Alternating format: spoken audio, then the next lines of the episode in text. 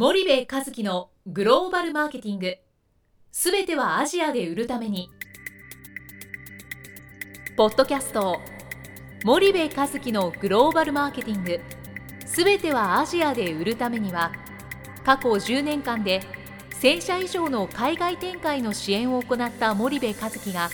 グローバルマーケティングを分かりやすく解説します。グローバルマーケティングとは世界のニーズに応えて利益を上げること。アジアで売るためには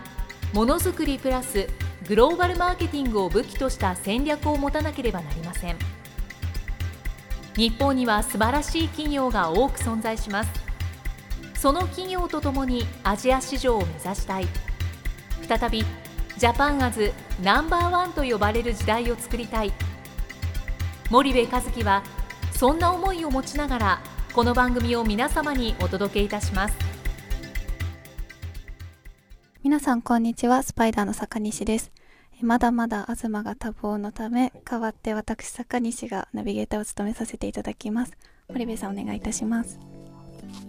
えー、皆さんこんにちは、えー、森部です、えー、今日も引き続き、えー、明治大学の大石先生をお招きしております。大石先生どうぞよろしくお願いします。はいよろしくお願いしますえっと、では大井先生前回あの日本企業のグローバル化に対する課題のお話をいただいたんですが今日もちょっと引き続きその辺のお話をさせていただきたいと思うんですけども、まあ、前回その日本企業のグローバル化の課題として一つ本社の、まあ、グローバル化が遅れているという話がありましたと。でその中でその本社のえグローバル化の遅れの中にはその教育制度グローバルな人材をどう育成していくかっていうところの遅れについてあの少しお話をいただいたと思うんですけどもその辺について引き続きお話を頂戴してもよろしいですか？はい、えー、例えばアメリカの今ビジネススクールに企業派遣で、えー、行く日本の留学生の数が減っているわけですね。はい。はい。はいでまあ、いくつかの理由があるんですけどもアメリカのビジネススクール出たらあ戻ってきてすぐ会社辞めちゃうとか、はいはい、あのそういった問題ももちろんあるんですが、はいはい、えー、もう一つは日本の企業がそういった MBA ホルダーを、うん、えー、きちんと遇しないと。うん、うん持ってる？あそう。という感じで、うんうん、えー、持ってるからどうどうだ？給料上がる？あの、うん、出世するというわけでもない、うん、まあ、もちろんその MBA があれば単純にね、みんなあの出世するし給料上がるんであればそんな単純な話ではないとは分かるんだけども、あの正当に評価しないと、はい、そうすると以前は大学出て3年5年会社の中で教育して、まあ、一人前にしていく OJT も含めてでね OJT も含めてやっていったわけですがもうだんだん日本の企業はその体力がなくなってきたか、はい、えー、あるいは、えー、そのいわゆる社内教育をやっても今の若者はすぐ3年で3分の1やめてしまうわけですから、うんうん、それは無駄だとい。うふうに考えているのか、はい、あの社内の教育システムが僕は非常に弱っているというふうに思うわけですね。はいはいはい、僕がそのグローバルマーケティング研究会やっている一つの理由は、うん、えー、まあその外部の人間だけどもじゃあみんな集まって、うん、えー、業界の垣根を越えて、うん、でみんなで勉強しましょうよというそういう意図があるわけですね。本来はこういうものはきちんと社内でしっかりやっていく必要があると思うんです。うんうん、確かにね、ええ、だいぶ減ってるんですかねそのグローバルに。対する社内教育というかそういう機会って。ね。まあ、例えばあの具体例出してあれですけど、恐縮ですが東芝が今回ね、はい、あの異常なあ問題を起こしたわけです。はい、で僕は実は東芝総合人材開発というところで、うん、東芝グループ全体の教育機関なんです、うん、新横浜にあるんですけど、えー、そこで10年ぐらいずっと10年以上ですかね、うん、あのえー、国際マーケティングの基礎とか、うん、グローバルサプライチェーンマネジメントとかそういうのを教えてたわけです。うん、ところがこの、えー、危機に陥ったら結局その講座ももう閉鎖っていう形になるわけですよね。その余裕がないということで、うん、えー、あの経費削減でしょうけど、はいはいはい、でやはり、えー、本当にそれでいいのかなと、うんうん、やっぱりあの単に業績が悪くなったからそういうものへの支出を切ると。いわゆる経費として切るんではなくて、これは投資であると、人材育成のという投資であると、そう考えられるかどうかっていうのは大きな差だと思うんですね。はいはいはい。でまあ、僕らは大学人として学生を教育しているわけですけども、やはりそこにはいろんな無駄もあるし問題はあるかもしれませんがやっぱりいい人材を世の中に出したいという思いがあってそれでまあ一生懸命やっているわけです。はいはいだからどんな組織だってやはり社員をきちんと育てて、うん、で将来自分たちの向かうべき方向、まあ、グローバリゼーションに乗っていくんであれば、うん、そういった人材育成の方法とかですね、うん、もっと若手にチャンスを与えて、あのダイナミックにやっていくとか、あるいはダイバーシティが必要で、えーまあ、女性の活用であるとか外国人の活用であるとか、これをやっていかなきゃいけないならそういうシステムを作っていく。これをやらなきゃいけないんですが、はい、なんか旧来のやり方のまま、うん、なんかあのうまくなんとかここを乗り切れないかなというふうに今模索しているのが現状じゃないかなっていう気がしますね。えー、そのなんとかうまくここ乗り切れないかなってなんか多分いろんなところでそういう のってありますよね。えー、だどっちかっていうと本音の中にグローバルとかあんまり言いたくないと、うん、80年代90年代メイドインジャパンで売れまくったじゃないかと。はいいいもの作りゃ売れるんだと、えー、社員のグローバル化とか英語教育とかもうそういうややこしいグローバルマーケティングとかそういうのあんまり本当は嫌なのみたいなのをなんか企業からね、はい、すごく僕感じることがあって、えー、であの上場企業の役員さん連れてね海外に行くときに僕必ずやることがあって、それはあの地下鉄のエスカレーターに乗せるんですよ。う。ん、でそうするとそのエスカレーターのスピードが日本の地下鉄の3倍ぐらいあるんですよね、うん。うんうん、で日本だとまず大問題なんですよ、うんうん、こんなスピードの速いもの僕ぐらいの年齢でも乗るときと降りるときにちょっとおってこう気をつけないと神経集中しないと転んじゃうような、まあ、スピード、うんうん、でこの感覚ですよと。彼らのそのリスクに対する、イライラするんだと、エスカレーターに乗るときだからこれが彼らにとっての普通のスピードだと、うんうん、一方で日本でこれやったらアウトですよね、うんうん、もし本当にこの国で戦うんだったら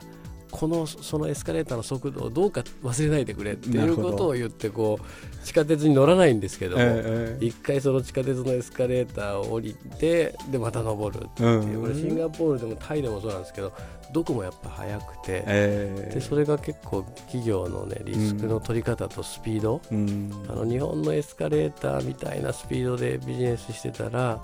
なかなか難しいと。でそこに乗せると多くの役員さんは分かりやすいと。この風を切る感じのエスカレーターを森部君忘れないよなんて言って、うん、あの変えられるんですけどね。なんかうん、それは本当我々のダメなところかもしれないですよね。だからその経営者としては、うん、えー、いくつかの方法があると思うんですよ。うん、で何もその経営者があるいは社員が全員ね外国語ペラペラ喋れる必要はないと、うん、英語はいくら喋れたって英語は通じない世界っていうのはいくらでもあるわけですから。はい。まあ、でもあの今からはえ僕は学生には英語はマストだという形は言ってますけどね、あの英語帝国主義を推奨しているわけじゃないと。うんでそうではなくって例えば自分がこうできなければ、うん、そういうことができる人材その目利きを持ってね、うん、そこに任せてしまうと、うん、でその先ほどのジョブディスクリプション職務区分の話をしましたけど、はい、そこで仕事をやらせる仕事を任せるっていうのはその任せる勇気が必要なわけです経営者には。はいはいはい。それができないと何でもかんでもほうれん草だっていう形で、その連絡を受けて決済は上がすると、だから子会社に行っても何も決められず本社の決済を待たなきゃいけない、同じことが起こるわけですよね、グローバルに。えーだからその任せる勇気。でそのための仕組み作り、これは単にあの俗人的にいやお前に任せたっていうだけじゃだめなので、はい。そういうその社内の仕組み作りをやらなきゃいけない。で無印良品の松井さんがやられたその仕組み作りというのは、まさに一つはそういうことだと僕は思っているんですよね。なるほどね役員報酬が安すぎたかもしれないですね。なんか1億円とか2億円もらってたら、こう、任せる勇気で責任取ってやるみたいな、ね、アメリカみたいなダイナミックな経営者を出てくるのかもしれないですけど。そうですかね。私はね、あの、役員報酬が大きすぎるのは僕は反対ですね。あの、ビジネスというのはね、はい、ある意味、なんていうか、楽しみですよ。はいはいはい。ね。はい。あの大きなことを動かして大きな予算を動かしてやっていくわけですよ。うんうん、で会社人としてやってる以上は、はい、個人の責任というか法的責任は問われないわけですよ基本的には、ね、なんか悪いことしない限りは、はい、違法なことしない限りは。はいだから失敗したら会社の中でまあ責任取らしてクビになるかもしれないけど、うん、牢獄に入るということはよほどのガバナンス問題とかない限りは大丈夫なんですよ。うんそしたらねそこはねもうある意味個人の喜びなんですよ。そういう大きな仕事をやるとか成功させるというのは、はいはい、だからそれを何も何十億というお金を出さなくても、うん、僕は十分にやりたい人はいくらでもいると思うんですよ、確かにそうですね。むしろそういう集団を作り上げたなんか仕事をやるある成功の喜びみたいなね、それの方を強調する、いわゆる組織文化、を作っていった方があ全然面白いと思いますねビジネスとしては。なるほどなるほど。私がビジネスやるならそういう会社を作りたいですね。そうですよね、はい、あのアメリカとかちょっとね異常かっていうぐらいのあのあれになってます、ね、あれは必ず労働者の不満が出てきます。今、実際アジアでも株主が大きなその批判をしてますよね。はい、あの、はい役員報酬の大きさに対して、でアメリカでもそういうことは起こってます。し、はいはいはい、何もああいったアングロサクソン型のプロの経営者に何十億で払うっていうのが、世界的に僕は一般的でもないし、あのそれが普通だとは全然思わないですね。なるほどね。そうですね。でも先生そうするとその日本企業の課題ってあの一つ80年代90年代って製品見したら、うん、誰もかもがあこれが一番いいって分かったじゃないですか、うん、なぜならむしろ日本企業しか作れなかったから、はい、けど今は中国や台湾は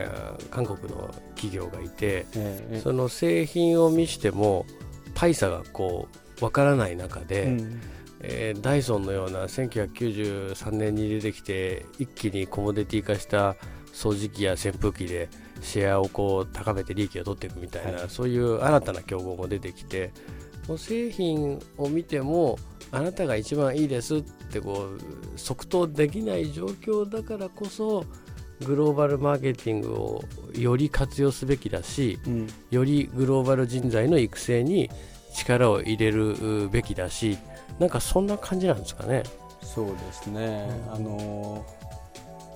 物事は常にこう相対的に見ていかなければいけないんですが今おっしゃったように、品質の問題で言うならば、うん、実は消費者は考えているのはバリュー・フォー・マネーで考えているわけですね。はい、で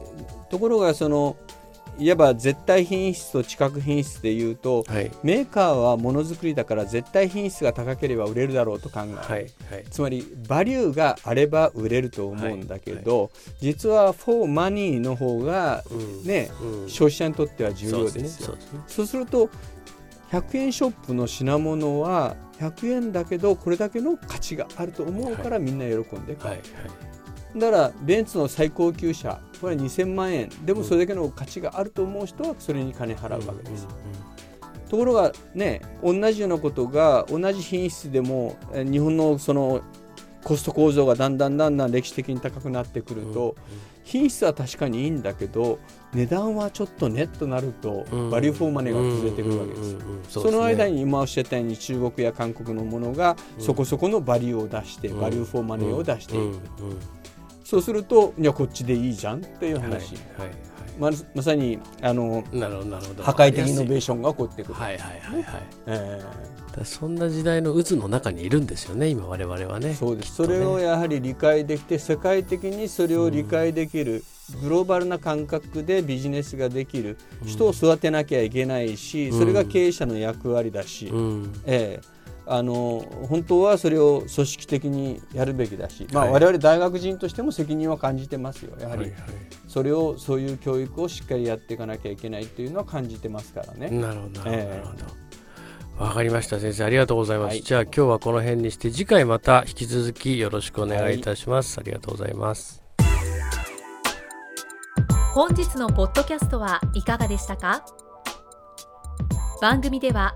森部和樹への質問をお待ちしております。ご質問は podcast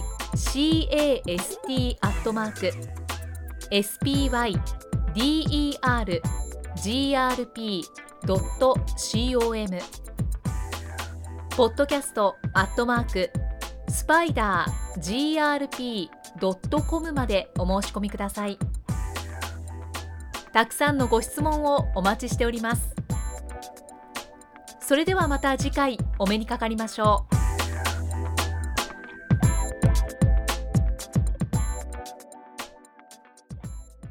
森部和樹のグローバルマーケティングこの番組はスパイダーグループの提供によりお送りしました。